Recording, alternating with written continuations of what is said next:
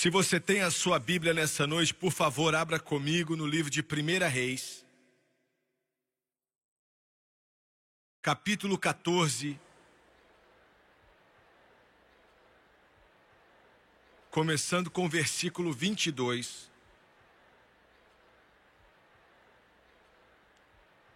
O que eu estou para ler nessa noite é uma passagem muito decepcionante, pois da história de um povo de Deus que já não servia mais a Deus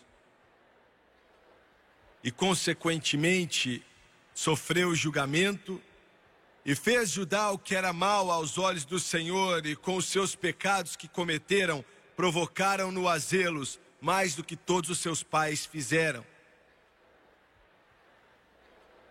1 Reis 14, 22 E fez Judá o que era mal aos olhos do Senhor, e com os seus pecados que cometeram, provocaram-no a zelos, mais do que todos os seus pais fizeram, porque também eles edificaram altos e estátuas e imagens de Acerá sobre todo o alto outeiro e debaixo de toda a árvore verde. Havia também sodomitas na terra. Fizeram conforme a todas as abominações dos povos que o Senhor tinha expulsado de diante dos filhos de Israel. Ora, sucedeu que no quinto ano do rei Roboão, Sisaque, rei do Egito, subiu contra Jerusalém e tomou os tesouros da casa do Senhor e os tesouros da casa do rei e levou tudo. Também tomou todos os escudos de ouro que Salomão tinha feito. E em lugar deles fez o rei Roboão escudos de bronze, de cobre, e os entregou nas mãos dos chefes da guarda que guardavam a porta da casa do rei. E todas as vezes que o rei entrava na casa do Senhor, os da guarda os levavam e depois os tornavam a câmara da guarda. Eu quero usar como tópico nessa noite, tirados do versículo 26 e 27, escudos de ouro e escudos de bronze. Algo que aconteceu há quase 3 mil anos atrás, eu acredito que esteja muito pertinente para nós hoje.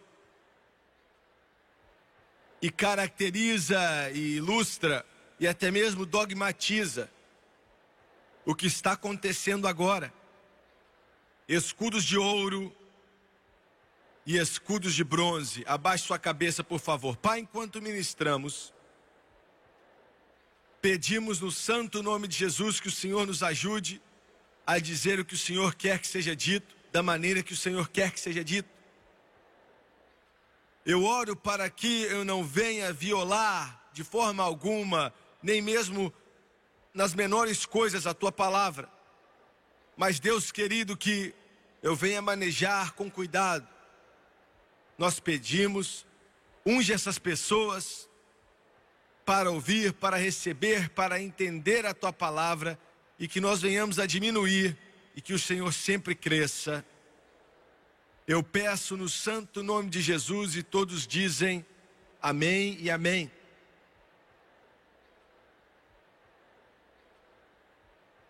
O período de 40 anos com Salomão, e alguém pode até dizer a maioria do período que viveram debaixo de Davi, foi chamado de Era Dourada de Israel. Nenhuma outra nação em toda a sua história, na história da humanidade, já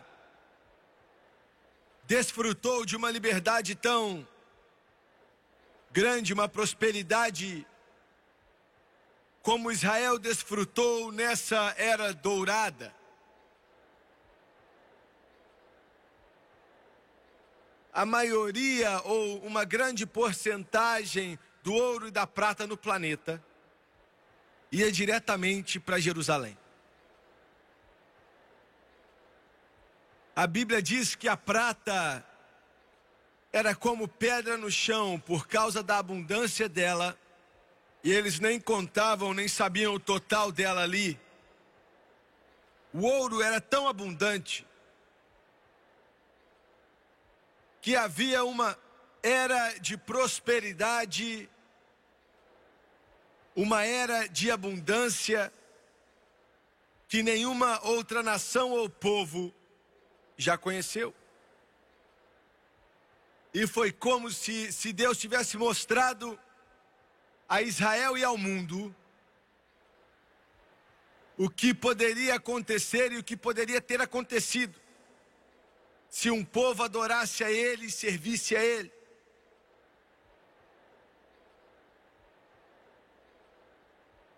E ainda assim, eu quero te mostrar algo que é tão incompreensível e tão devastador que vai além de qualquer descrição. Se você tivesse estado em Jerusalém, no meio dessa era de prosperidade, de bênçãos gloriosas do Deus Todo-Poderoso, e se você se levantasse no monte do templo, aonde a arca da aliança estava no Santo dos Santos. Ao lado de fora, na porta, estavam os querubins, naquele templo, o prédio mais lindo, mais magnífico, construído pelas mãos dos homens, se fosse reconstruído hoje, custaria um trilhão de dólares.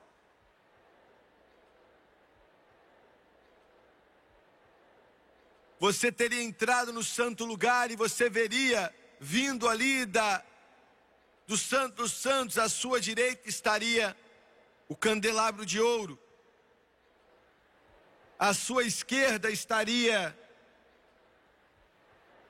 a mesa de pães ázimos. E imediatamente atrás de você, perto do grande querubim que estava guardando os santos santos, você veria o altar do incenso. Se você tivesse saído, você ia ver a pia de bronze e então o altar de bronze. Mas o que seria mais devastador seria aquela fumaça que estaria saindo do Monte das Oliveiras. Porque no monte das oliveiras. Haviam templos construídos para os deuses pagãos, das esposas que Salomão tinha casado. Baal, Beuzebu, Moloque.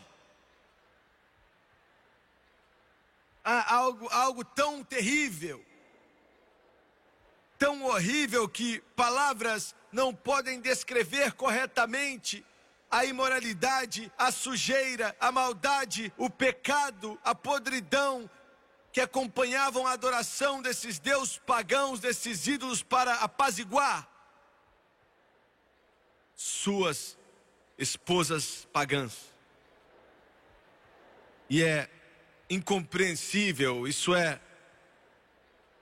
isso me deixa sem entender como ele pôde fazer aquilo.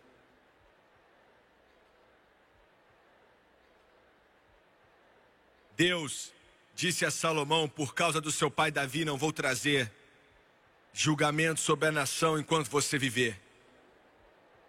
Salomão morre e Roboão aparece. Esse é o cenário da minha mensagem.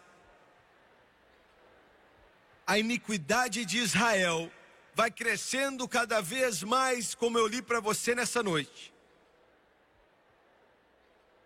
Adoração a ídolos com toda a sua imoralidade e sujeira, começaram a literalmente estrangular a terra até a morte, sodomitas na terra, é o que a Bíblia diz uma nação que tinha conhecido tanto a Deus, que tinha conhecido as bênçãos de Deus, que tinha conhecido a visitação de Deus, uma nação que tinha conhecido a glória de Deus, o poder de Deus, agora vira as costas totalmente para Deus. E a Bíblia diz que Sisaque, o poderoso faraó do Egito, marcha com o seu exército em Israel e Jerusalém. E eu quero que você me escute. O Egito, como todo estudante da Bíblia sabe, é uma tipificação do mundo. E é absolutamente impossível que qualquer um que possa ouvir a minha voz, qualquer um nesse mundo,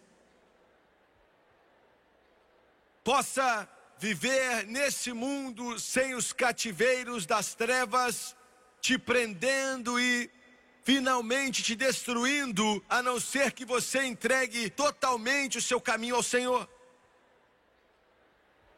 E eu quero repetir.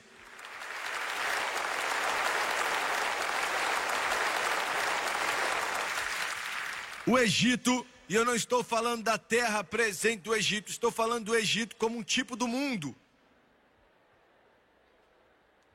Não há uma maneira de vencer, não há uma maneira de, de passar por isso sem que o cativeiro, sem que as trevas, sem que os poderes do inferno venham sobre você, a não ser que você permaneça perto de Deus.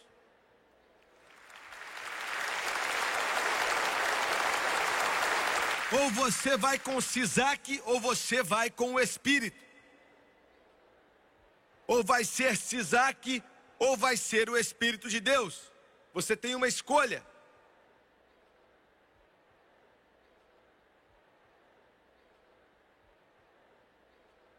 O Egito veio.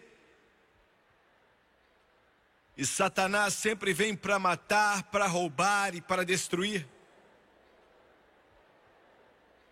Ele vem para quebrar o seu lar, ele vem para tirar a virgindade da garota, ele vem para destruir a força do jovem, ele vem para prender com drogas, com álcool, com perdição, com todo o poder do inferno. E sozinho você não pode vencê-lo. Você está me ouvindo? Você não tem como vencer isso. Se você pensa que você pode vencê-lo, se você pensa que você pode ah, chegar perto da linha e de alguma forma não se juntar àquilo, você é um tolo.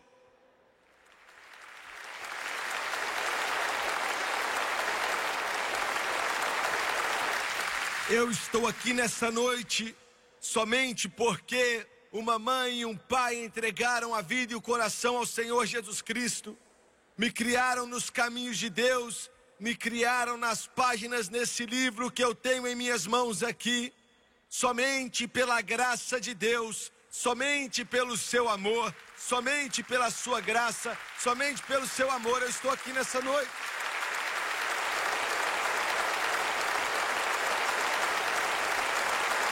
Se não fosse por ele, nessa noite eu estaria em algum tipo de boate cheia de fumaça e com garrafas de cachaça em cima do piano, com as luzes baixas e todo tipo de sujeira. Eu sei do que eu estou falando acontecendo ali. Eu estaria preso pelo álcool, preso pelas drogas, mas ao invés disso, eu estou aqui salvo pelo sangue de Jesus, cheio do Espírito Santo, de cabeça em pé e servindo o Rei dos Reis e Senhor dos Senhores.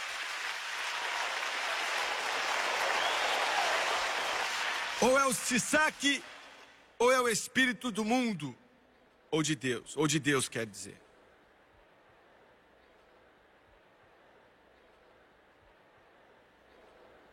Agora, em João,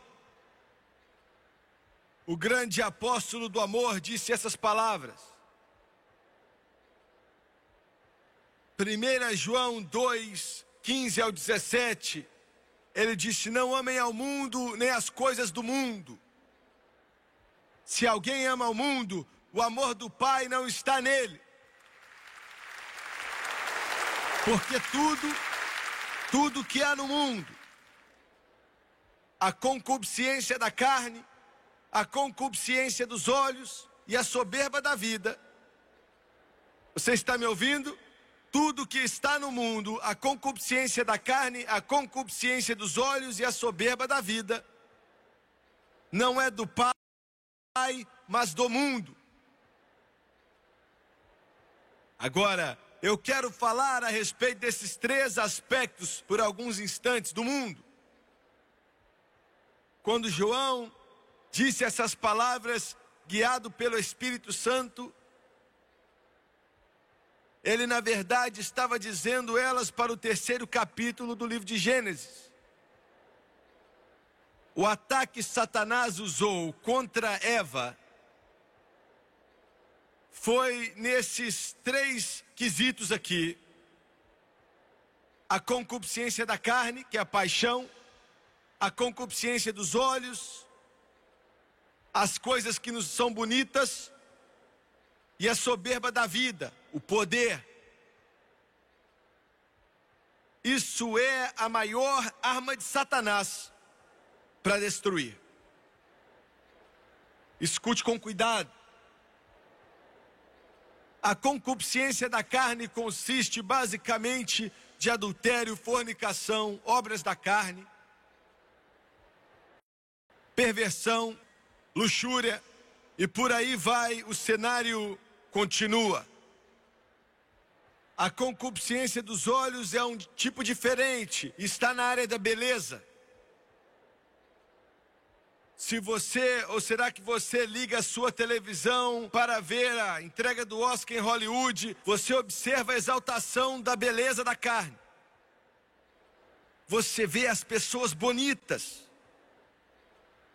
Você está olhando para a concupiscência dos olhos. Satanás, ele sabe manejar isso que parece ser bonito. Milhões de jovens se envolvem nisso. Você liga o seu televisor e você vê aqueles cantores de rock, aquela grande multidão com aquelas luzes e com aquela fumaça toda. E milhões de jovens estão conectados com aquilo, a concupiscência da carne, a concupiscência dos olhos. Toda a igreja basicamente tem uma disciplina contra esses dois pecados terríveis do inferno: a concupiscência da carne e a concupiscência dos olhos. Se o membro de uma congregação comete um desses pecados, sabemos como tratar dele, não é? Sendo pentecostal, carismático ou denominacional, nós temos disciplinas na igreja para lidar com esses dois pecados: a concupiscência da carne e a concupiscência dos olhos. Mas esse terceiro pecado, a soberba da vida, nós não temos uma disciplina para isso.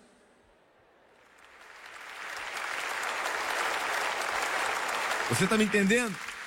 Ninguém sabe como lidar com isso. Eu te digo por quê. A concupiscência da carne e dos olhos é um pecado que só desce. Quando a pessoa comete adultério, ele começa a descer cada vez mais. Quando uma pessoa se torna um alcoólatra, aquela pessoa, a vida dela piora, com as drogas também. E por aí vai, só piora, são pecados que faz a vida piorar, sabemos como lidar com isso. Mas a soberba da vida é um pecado que te leva para o alto. O que você quer dizer com isso? Um pecado que te leva para o alto. É o que Satanás propôs para Eva no jardim do Éden. Ele usou de tudo, mas essa foi sua jogada mestre. Esse foi o anzol. Foi isso que ele usou para, para puxar Eva. E é o que ele está usando hoje em círculos carismáticos e pentecostais. Ele diz: se você fizer isso que eu estou te sugerindo, você será como Deus. Entendeu? Está entendendo? Você vai ser como Deus. Deus com D minúsculo, deuses.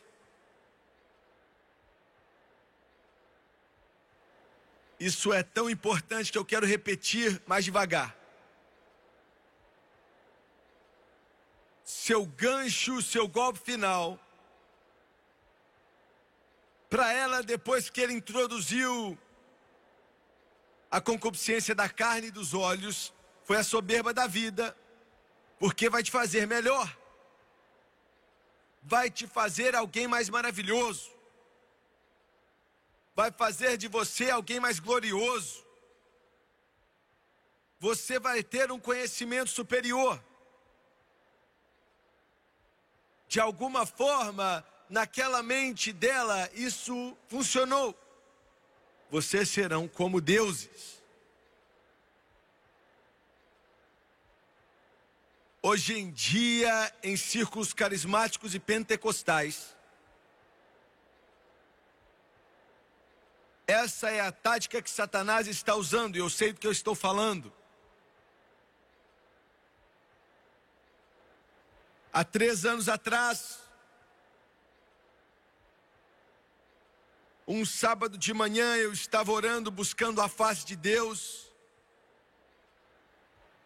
Muitos sábados, quando estou em casa, eu fico o dia inteiro orando, jejuando, estudando a palavra. Eu tinha ido a um lugar calmo, tinha estacionado meu carro, estava estudando a palavra fazia algumas horas e foi bem ao lado ao Pai das Águas, o rio Mississippi, eu estava caminhando na beira e orando. E Deus começou a falar ao meu coração e começou a me dizer algumas coisas que estavam por vir nesse ministério específico e no mundo. E ele me disse duas coisas que eu vou mencionar, mas não vou voltar a falar delas três coisas. Ele disse: Você tem uma mensagem para a nação e eu quero que você entregue. Forças poderosas vão tentar te parar, mas, mas diga o que eu te mandei dizer. Em segundo lugar, em segundo lugar, você tem uma mensagem para a Igreja Católica. Diga aos católicos que eu os amo, mas diga a eles que eles, com seus sacramentos, suas ordenanças, suas tradições, eles não podem ser salvos assim, eles precisam confiar somente em Jesus Cristo.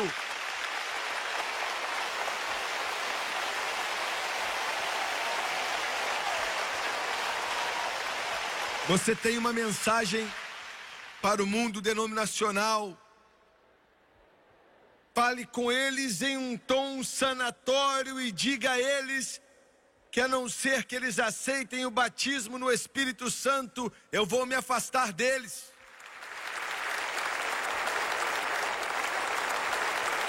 Diga a eles que eu vou derramar do meu espírito sobre toda a carne. E não importa quão poderoso eles possam ser, se eles continuarem a rejeitar o Espírito Santo, eu o transformarei em uma casa vazia.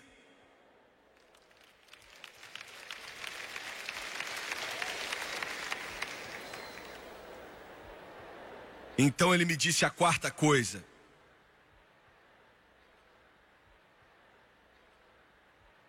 E parte o meu coração dizer isso, mas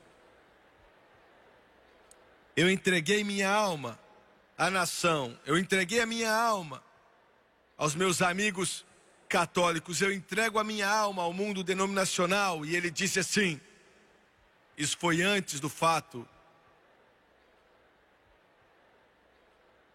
Você tem uma mensagem que eu vou te dar para os pentecostais e os carismáticos.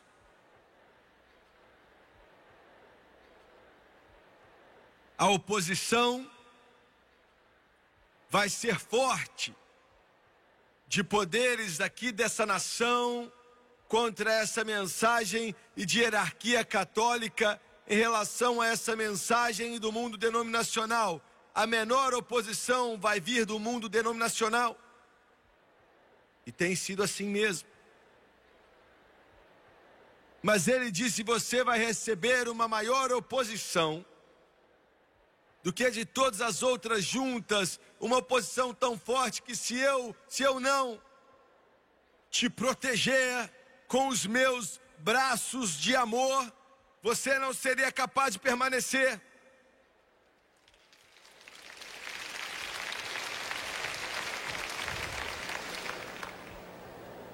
Mas entregue essa mensagem. Eu quero ler isso de uma mensagem de Dave Wilkerson antes de continuar. Dave disse: a igreja fria, morta e liberal há muito tempo tem se entregado aos seus caminhos pecaminosos. Não é a principal preocupação de Deus nesses últimos dias. Existem denominações inteiras que se tornaram pagãs. O Espírito de Deus as deixou há anos atrás. Mas o foco de Deus, ele disse, é tanto as igrejas pentecostais e carismáticas, organizadas e desorganizadas. é do corpo carismático de crentes que toda a pregação da prosperidade, o humanismo secular e pentecostal, e a van filosofia surgiu. Aqueles que se dizem serem guiados e batizados pelo Espírito são aqueles que dizem: Deus quer que você fique rico, cheio de produtos e autossuficiente em todas as coisas. É deste corpo que as novas doutrinas de domínio terreno têm nascido.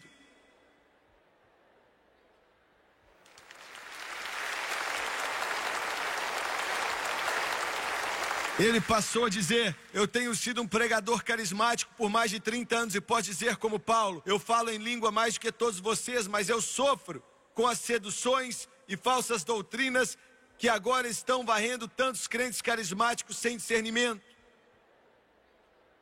Multidões estão sendo enganados, iludidos, encantados por todo tipo de doutrina de demônio.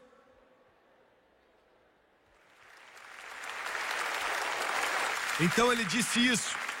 O que Deus lamenta é a mistura que está sendo introduzida nos círculos carismáticos. Quero dizer isso outra vez. O que Deus odeia é a mistura que está sendo introduzida em círculos carismáticos.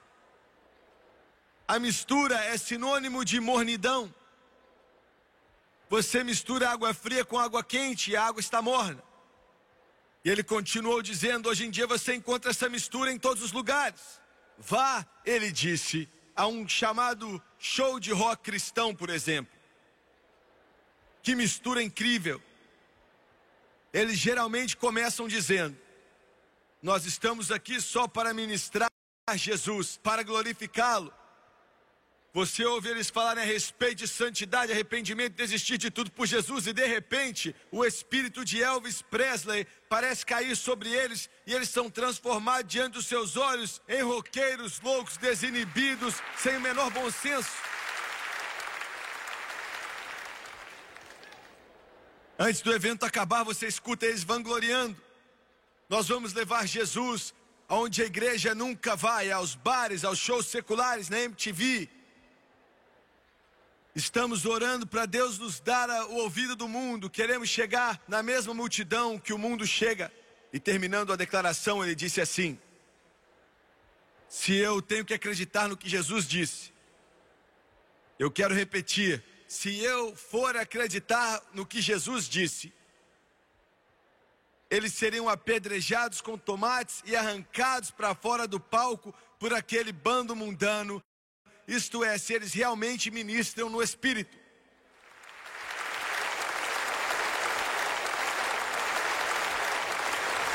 Quanto mais eles cantam para Jesus, mais eles seriam odiados e desprezados. Cantores evangélicos que são elogiados e aceitos pelo mundo perderam a presença de Jesus. A mesma coisa que faz com que a rejeição, o evangelho de Jesus Cristo é uma ofensa para os judeus e loucura para os gentios.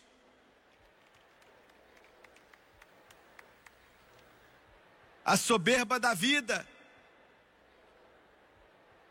o pecado das igrejas pentecostais e carismáticas. que está na televisão e nas igrejas, com a liderança quase que impotente para tentar consertar. Pensamento de possibilidades, o poder do pensamento positivo, pecados que vão para cima,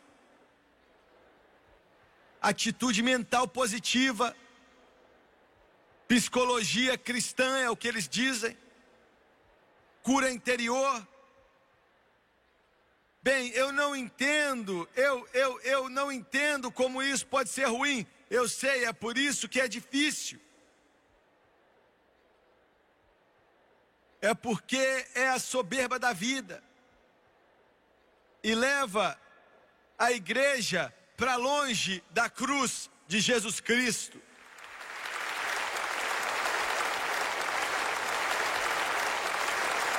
Alguma novidade ou filosofia que aparece diante de você não é a sua resposta.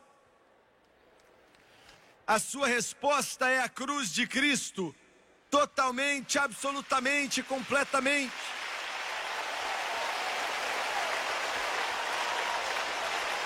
Essa novidade da ciência mental que pensa que pode ajustar o seu caminho mentalmente até a vitória, ao poder e à liberdade, é do inferno tanto quanto o adultério, ou a fornicação, ou a perversão, e é tão difícil de reconhecer. Milhões de cristãos aceitaram. Soa bem, parece que é bom. Mas é a soberba da vida. E te diz que o que você realmente precisa para resolver seus problemas é autoestima.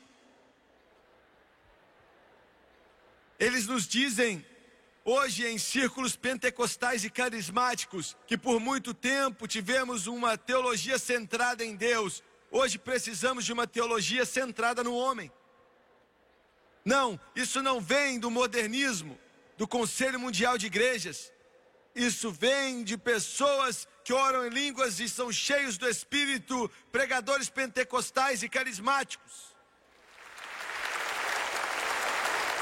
O que eu estou pregando não é popular. Eu entendo isso. Eu choro, eu digo, Deus, como é que eu ainda tenho um povo que me assiste?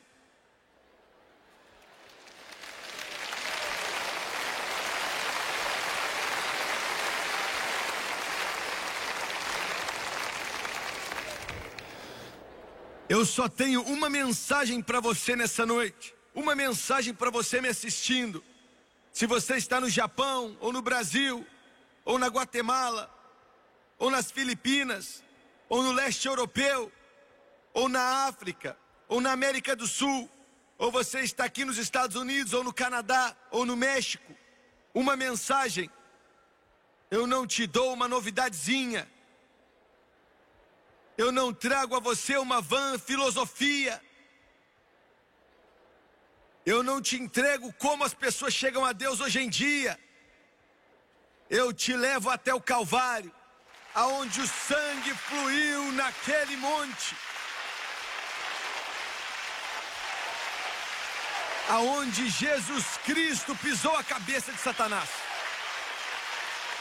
aonde ele venceu sobre todo pecado, sobre todo cativeiro das trevas, sobre todo cativeiro do inferno. Paulo diz que eu me glorio na cruz.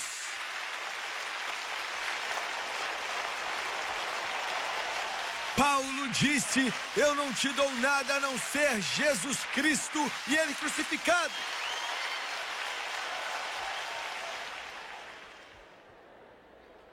Você está me entendendo? Não há outra mensagem. O Espírito Santo vem pelo Calvário, a cura vem pelo Calvário, a vitória vem pelo Calvário, os cativeiros são quebrados no Calvário, a salvação vem pelo Calvário, e o Calvário não precisa de nenhuma coisa sendo adicionada ali, Jesus pagou tudo. Eu devo tudo a Ele. O pecado tinha deixado uma mancha, mas Ele me lavou branco como a neve.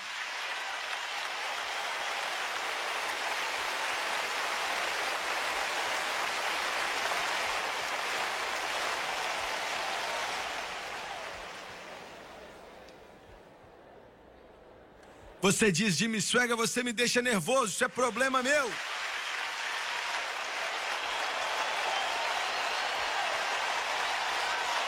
Você não precisa de um psicólogo cristão. Você precisa voltar àqueles altares de antigamente e deitar ali diante de Deus até que o céu venha sobre a sua alma e a glória de Deus toque o seu coração e o Espírito Santo te limpe e te deixe limpinho e você seja transformado pelo poder do Deus Todo-Poderoso e todo diabo saia correndo. Essa é a sua resposta, sempre foi sua resposta e a sua resposta hoje sempre vai ser a sua resposta.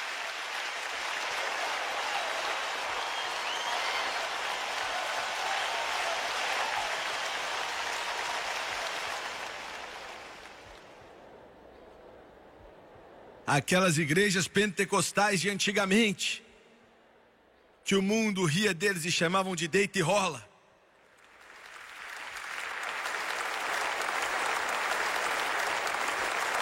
De fanáticos.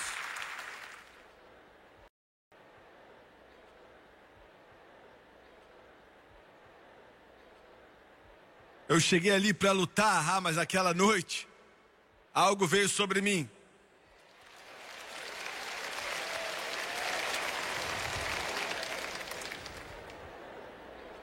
Sabe, quando eu era um garoto me perguntavam qual era a minha igreja. Eu sabia quando eu dissesse a eles o que eles iam dizer, eles iam rir e dizer: Você deita e rola.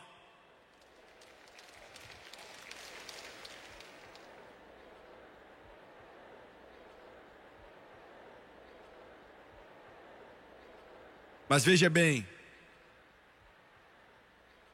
aqueles que se dobravam diante do altar, Podiam não ser as coisas melhores na visão do mundo. E a maioria da igreja podia até pensar que éramos loucos. Mas funcionava.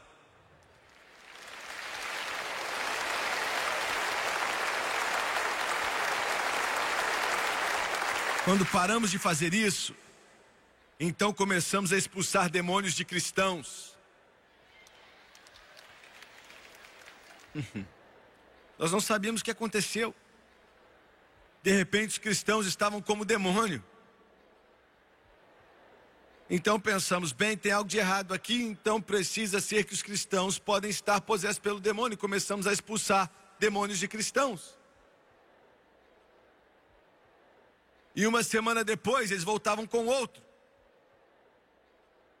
E tudo que eles precisavam era orar em o altar até que o céu enchesse a alma deles e a glória enchia o coração deles.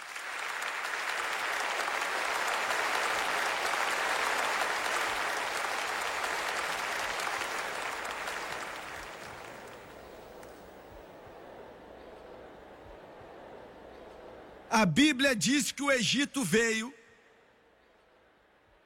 e eles levaram os tesouros.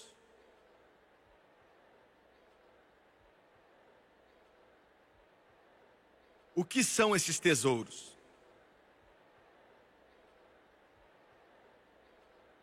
Hoje em dia no Pentecoste nos gabamos das maiores igrejas, dos prédios maiores. Nos gabamos em quem cresce mais rápido.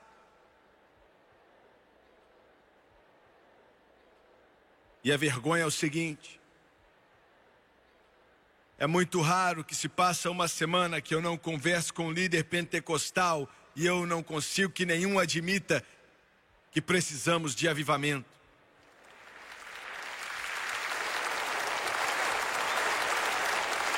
Meu irmão, eu não falei com ninguém da sua igreja, então não posso falar da sua igreja, mas na igreja da qual eu falo, todos com quem eu conversei dizem que tudo está maravilhoso quando na realidade estamos miseráveis, somos pobres, cegos e nus. Eu sei, eu sei que esse tipo de pregação é chamado de pregação negativa. Mas eu não sou responsável, eu sou apenas o mensageiro.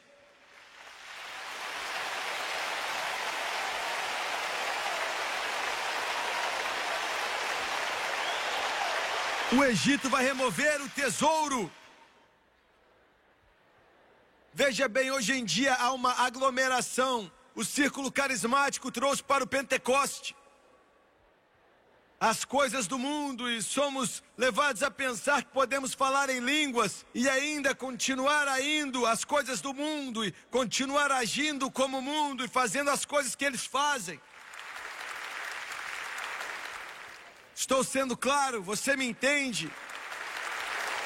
Veja bem, eu.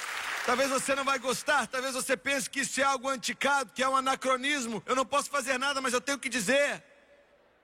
Na nossa igreja, nós dizemos às pessoas, aos jovens, assim como os mais velhos: deixa esse negócio de cinema para lá, eles são sujos, são podres, são imundos, não vá, não se engane com eles.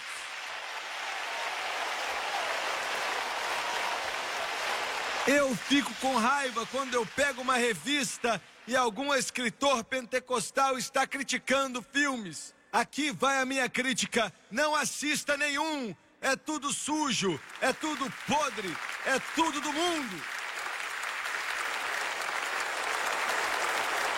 Eu implorei com a superintendente do distrito nesta semana. Implorei. Eu disse: Você não sabe que quando você coloca alguém que vai nas boates diante da câmera de TV,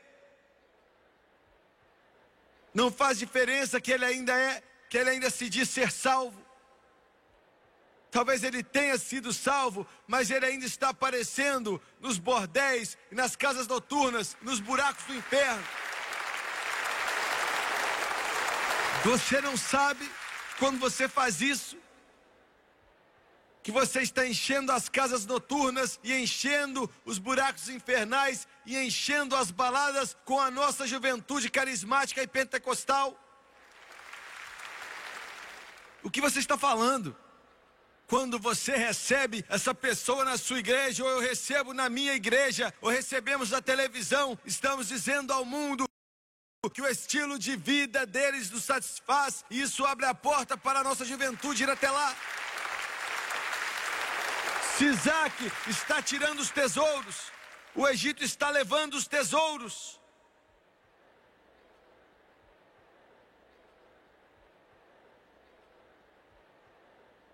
Ela disse: Eu nunca tinha pensado nisso. Deus nos livre. Uma superintendente que nunca pensou nisso. Deus me livre. Um líder pentecostal que nunca pensou nisso.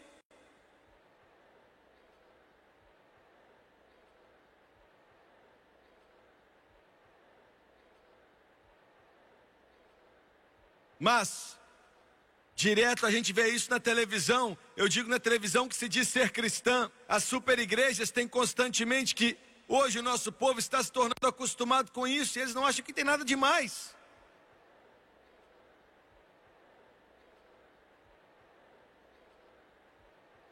Vocês estão entendendo o que eu estou dizendo?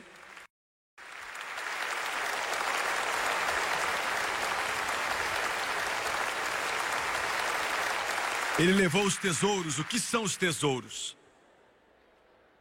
Deixa eu te dizer assim. Deus me mandou dizer ao mundo pentecostal mais uma coisa.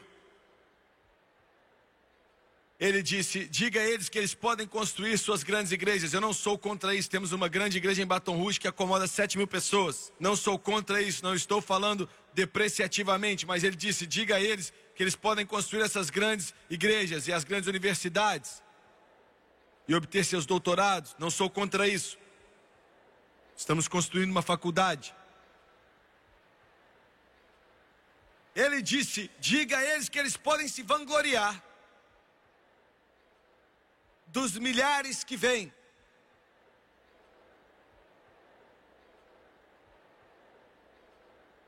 Mas diga a eles que eles têm apenas uma coisa que realmente é de valor não os doutorados, não os prédios que valem milhões e milhões e milhões de dólares, não o talento, não a habilidade, não o carisma, não a personalidade. Mas diga a eles que eles só têm uma coisa: o mundo denominacional está a milhas distante na frente da igreja pentecostal de várias formas. Nós só temos um poder, e é o poder do Espírito Santo. O poder do Espírito Santo que pode libertar o cativo, o poder do Espírito Santo. Eu derramarei do meu Espírito. Essa é nossa força, esse é nosso poder, essa é nossa unção e nossa esperança hoje. Nós não somos nada sem Ele. Nada.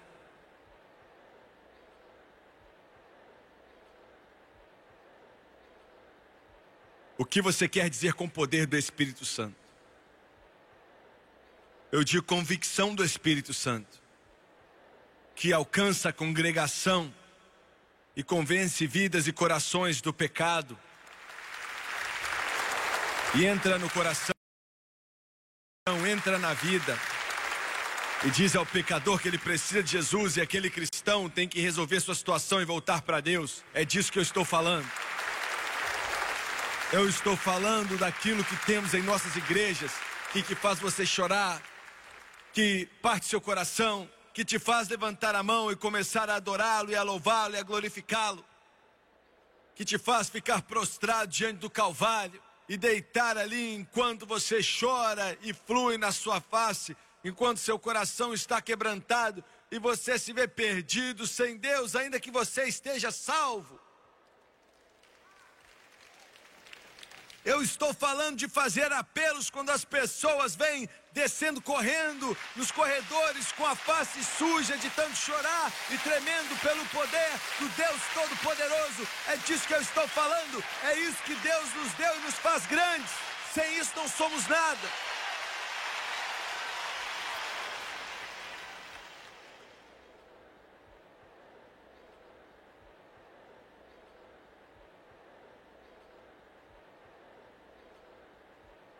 Os tesouros é o fluir do Espírito, o poder do Espírito de convencer, a unção do Espírito e santidade. Santidade, santidade, santidade.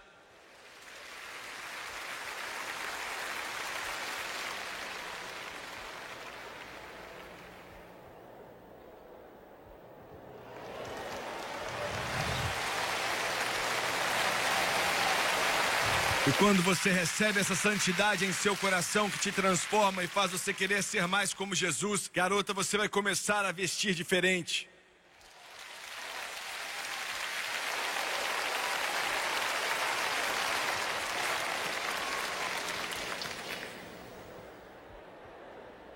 Você toma cuidado aonde você vai.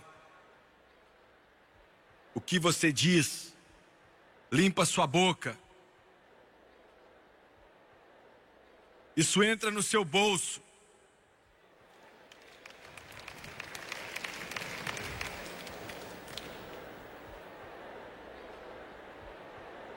Esses são os tesouros. A Bíblia diz que Sisaque levou os escudos de ouro. O ouro é uma tipificação de Deus. Glória. Os levou.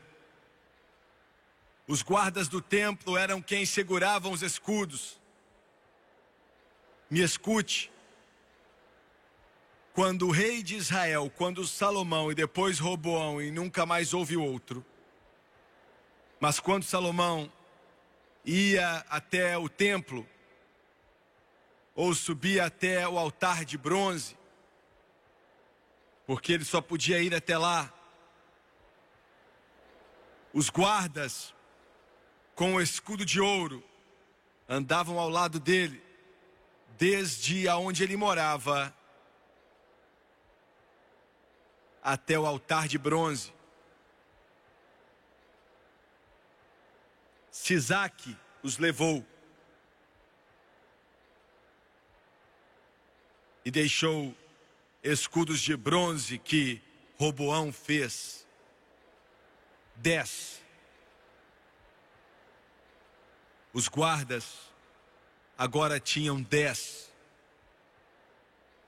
ao lado de Roboão. Eu me pergunto, será que estamos aqui no Pentecoste? Eu me pergunto hoje, onde estão os guardas? Eu quero que você me escute com cuidado. Os guardas. É minha responsabilidade vigiar pela sua alma. É a responsabilidade deles vigiar pela sua alma. Guardas. Deus tem misericórdia da minha alma se eu não fizer isso. Escute o que eu estou para te dizer.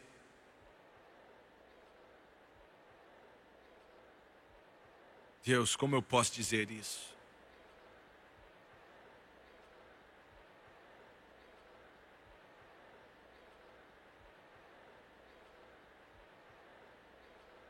Aquele pastor, quero usar para vocês um exemplo, que é pastor de uma pequena igreja, se a maioria deles pregar contra o pecado, serão mandados embora.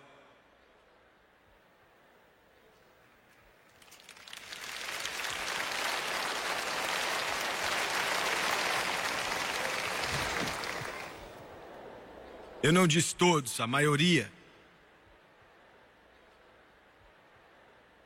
Se eles falarem contra essas coisas que eu estou falando aqui, eles são mandados embora.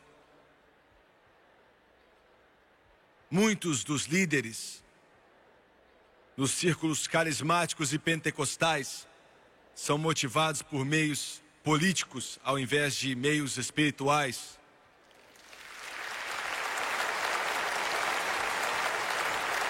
Eu implorei com o líder outro dia, não aquele que eu estava falando, mas eu implorei com esse líder. Eu implorei com ele, eu pedi, eu falei, por favor, diga alguma coisa. Por favor, diga algo. Tome uma posição.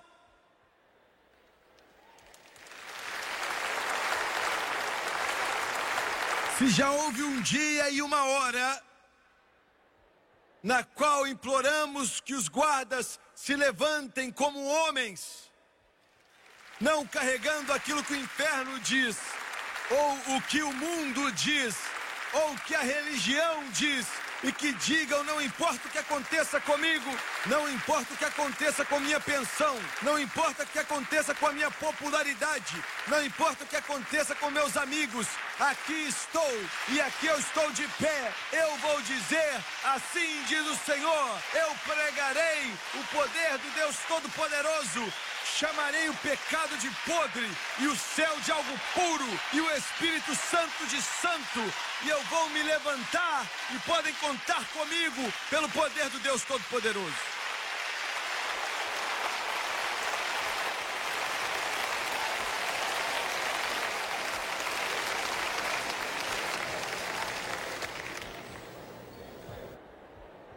Deus me ajude. Deus me ajude. Eu ligo naquilo que eles chamam de canal cristão. E os batistas estão pregando o evangelho e os pentecostais estão ensinando pessoas a ficarem ricas.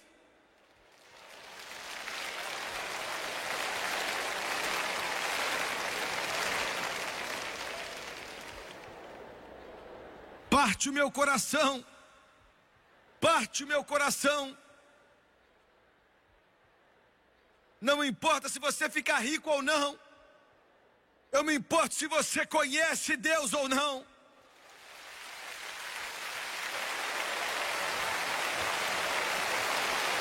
Eu não estou nem aí se você é um sucesso ou não. Eu estou aí para saber se você está salvo ou não.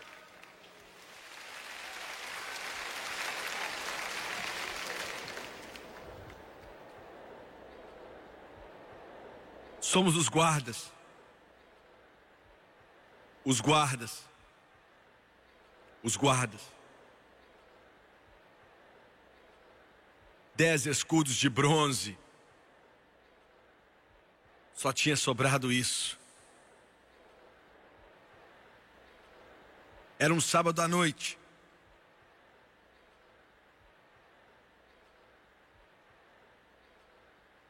Eu estava em um culto no oeste do Texas. Tínhamos ido para, ah, não sei, três ou quatro semanas. Tínhamos tido bons cultos. E uma mulher de idade veio até mim depois, na verdade, naquele sábado à tarde. Nós não tivemos culto naquele sábado à noite. E por alguma razão voltamos até a igreja meio tarde com o pastor. E ela estava lá. Seu cabelo era branco como a neve. Ela tinha entre 70 e 80 anos de idade. Ela estava orando. Essa é a força de nossas igrejas. Ela veio até mim e ela estava chorando e ela disse: Por favor, por favor, não termine o culto amanhã à noite. Tinha sido anunciado que era o último. Eu disse, irmã, a menos que Deus especificamente diga algo diferente, eu não tenho uma escolha, eu estou aberto a Ele. Mas por que você está pedindo isso dessa maneira? E ela disse: É o meu marido. Estamos casados, ela disse, já faz 50 anos. Ele viveu a vida mais perversa que um homem pode viver. Só Deus sabe as noites que eu ia para a igreja, voltava e a casa estava trancada. E eu não tinha como entrar. E eu tinha que ir para a casa de uma amiga e passar a noite lá. Só o Senhor sabe quantas vezes ele me bateu. Ele amaldiçoa Deus. Só Deus sabe quantas vezes. E pela primeira vez na vida dele, ele veio à igreja e foi nesse encontro. Eu vejo uma mudança nele. Ele ele está perto. E eu tenho tanto medo que ele não se converta.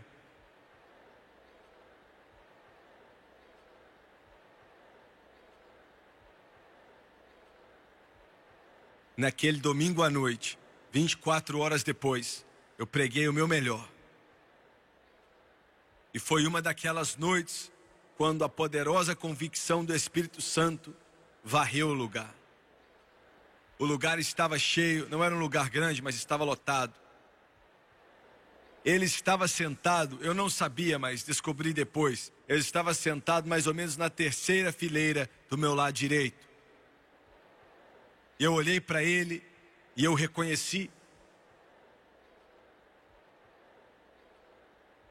E de repente, Deus, o Espírito Santo, o xerife do céu, colocou a mão no coração dele.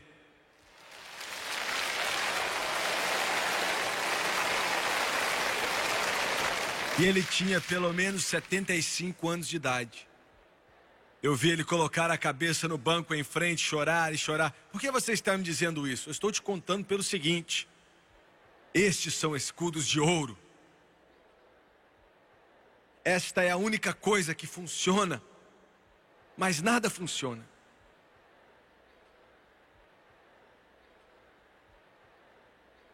eu disse a eles para cantar mais uma vez.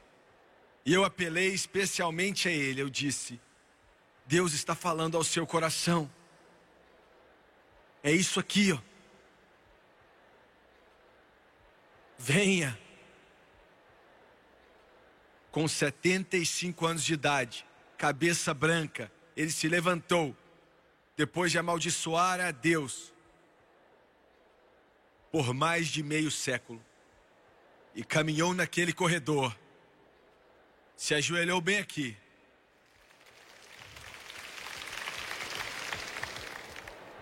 E quando Deus olhou para ele, ele não viu embriaguez, ou sujeira, ou podridão, ou profanação. Ele disse: Eu não encontro culpa alguma nele.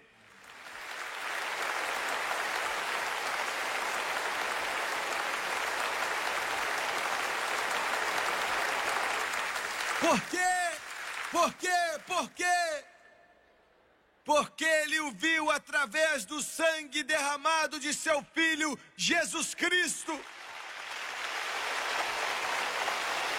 Se você está aqui nessa noite e você já bebeu álcool suficiente para flutuar um navio, você pode levantar a sua cabeça e endireitar os seus ombros e olhar na face de Deus sem piscar, porque o sangue de Jesus Cristo purifica de todo pecado.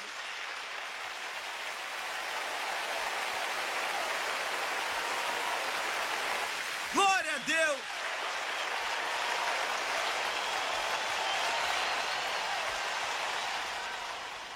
E eu vi a esposa dele vindo até ele. Eu observei aquela velha alma abraçá-lo. Eu nunca vi uma visão mais bela em toda a minha vida. Eu já vi o melhor que Hollywood tem para mostrar: a sua exposição de carne feia coberta por Max Factor.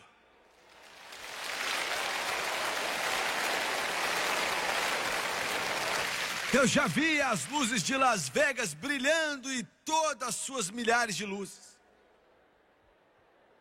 Mas o inferno não tem nada que se compare com uma alma que saiu das trevas para a luz e veio a Jesus Cristo. Nada, nada, nada, nada. Eu vou gritar por isso, os anjos vão gritar por isso, todo o céu vai gritar sobre isso. Vale a pena gritar por isso.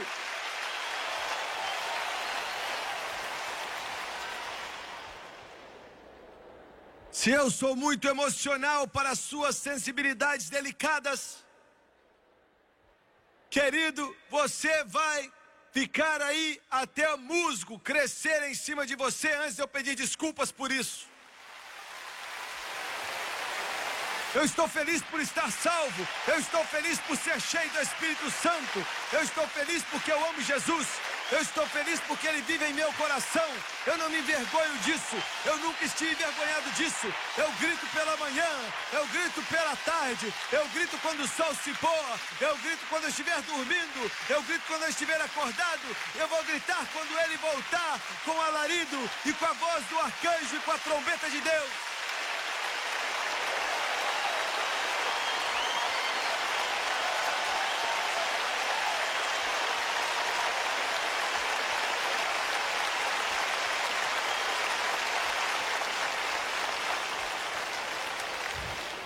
Me deixa chateado. Ver cristãos pentecostais olhando para uma televisão gritando por causa de algum jogo qualquer.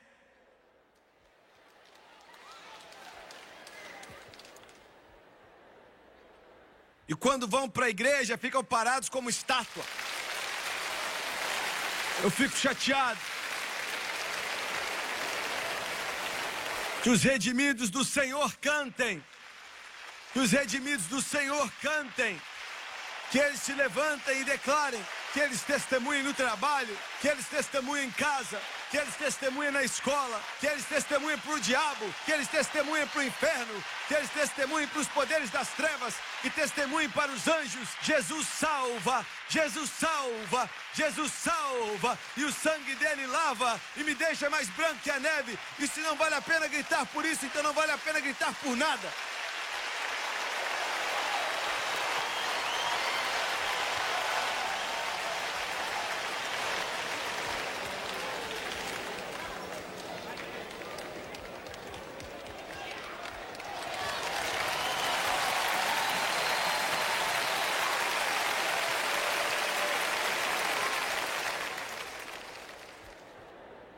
Eu já estou tão cansado de pregadores falando para você que o que você sente não tem nada a ver com o que você tem.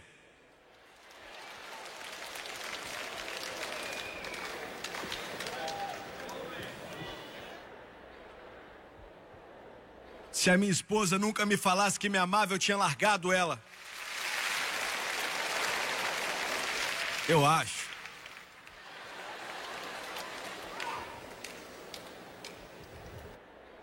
Eu vi aquele homem, aquela mulher se abraçarem. 75 anos o inferno falou: Ele é meu. Mas com Deus todas as coisas são possíveis.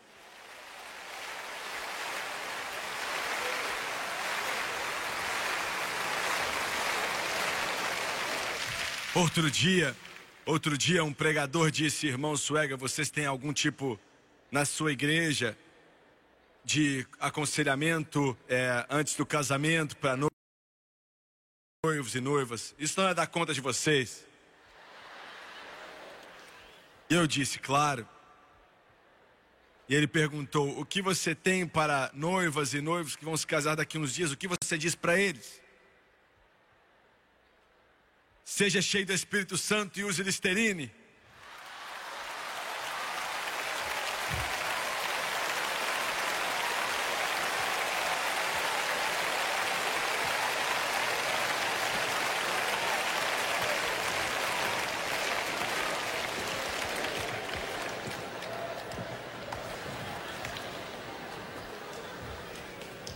Eu não sei algo que é melhor que isso. Eu não conheço nada que seja melhor do que isso. Terminamos o culto. Eu fui para Houston para uma outra série de cultos que durou quatro semanas, eu acho. Fui para casa, para Baton Rouge. Estava lendo minhas cartas que não tinham chegado para mim nos últimos dias. Encontrei a carta do oeste do Texas. E eu abri. E era daquela mulher da cabeça branca. Com 70, 72 anos de idade, ela disse: Irmão Swagger, enquanto escrevo isso, escrevo com vitória.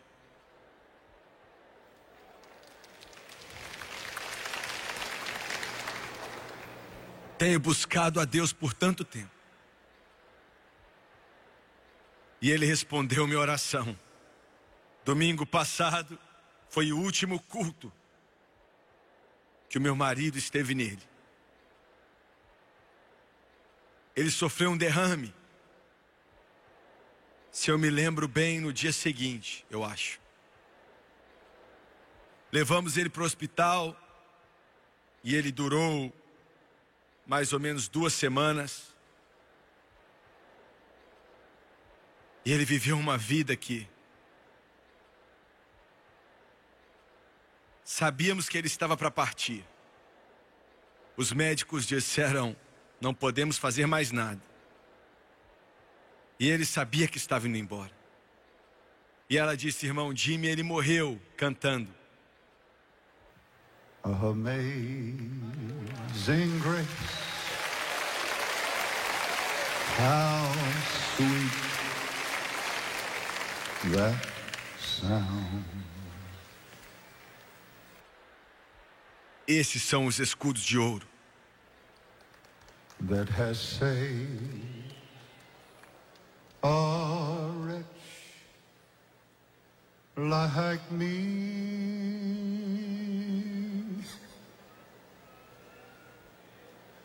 I once was but now I'm. Was blind, but now I see.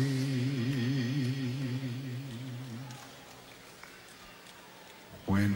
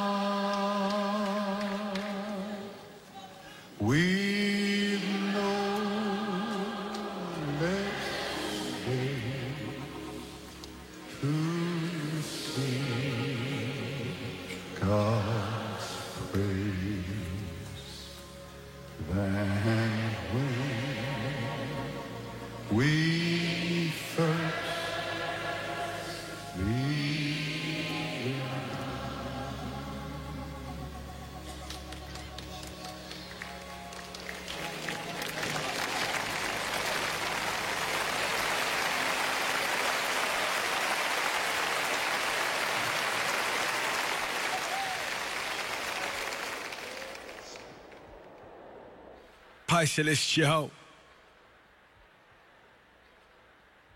enquanto nós fizemos o nosso melhor nessa noite para pregar Sua palavra, eu quero pedir que o Teu Espírito se mova sobre todo o coração e toda a vida. Traga aquele que está desviado para casa traga essa alma preciosa para casa. Traga-o para casa. De cabeça baixa e olho fechado. Eu não sei como está seu coração, mas Deus sabe. Agora eu quero fazer essa pergunta.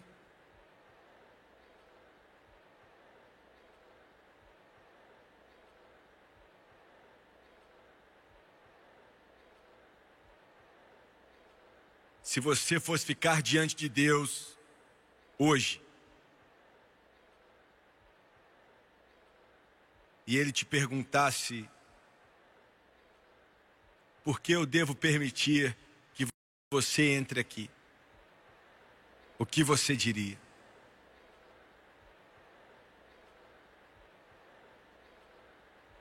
Se você morresse agora, Deus me livre.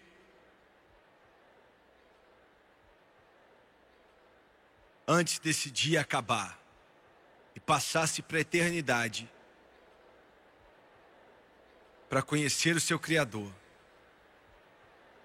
qual seria a sua resposta? É tarde, irmão. Nosso tempo está acabando. Deus está para terminar com tudo. É quase o fim. Eu sei do que eu estou falando. Estamos quase no fim.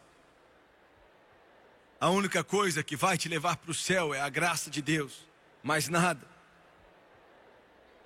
Quantos aqui nesse centro, nesse coliseu maravilhoso, dizem Jimmy Swagger, eu não estou vivendo corretamente.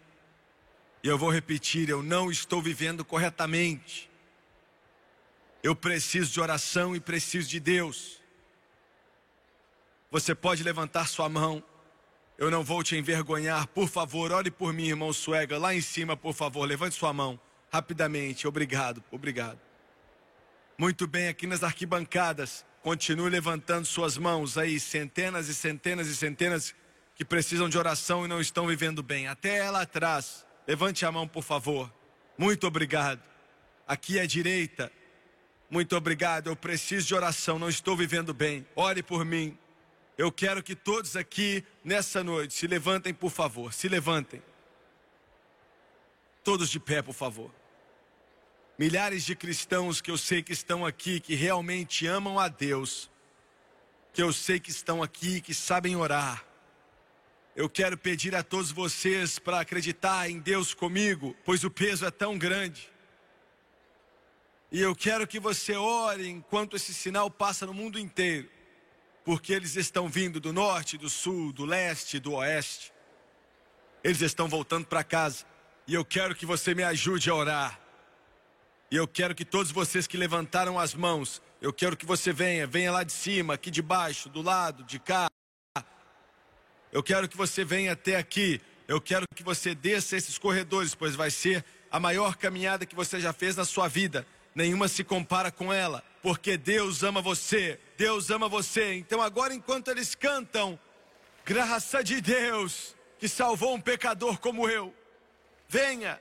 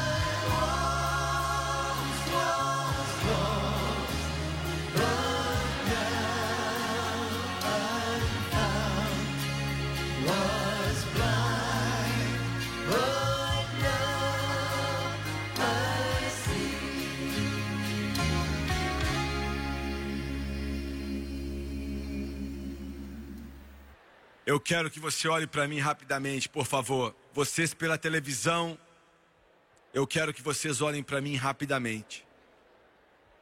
A primeira coisa que eu quero te dizer, se você puder entender, se eu puder entender, que é o seguinte: Deus ama a todos vocês que estão aqui, mais do que você pode imaginar.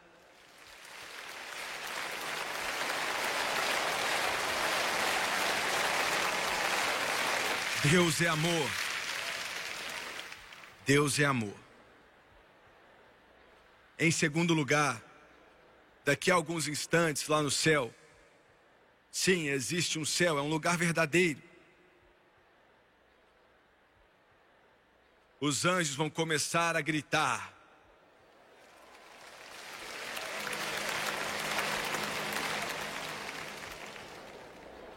Por quê? Porque no Congresso hoje eles passaram uma lei de impostos? Não. O céu nunca vai estar aí. E eu não estou falando mal disso, mas quando você vem para Jesus, o céu se alegra, e se alegra, e se alegra, e se alegra.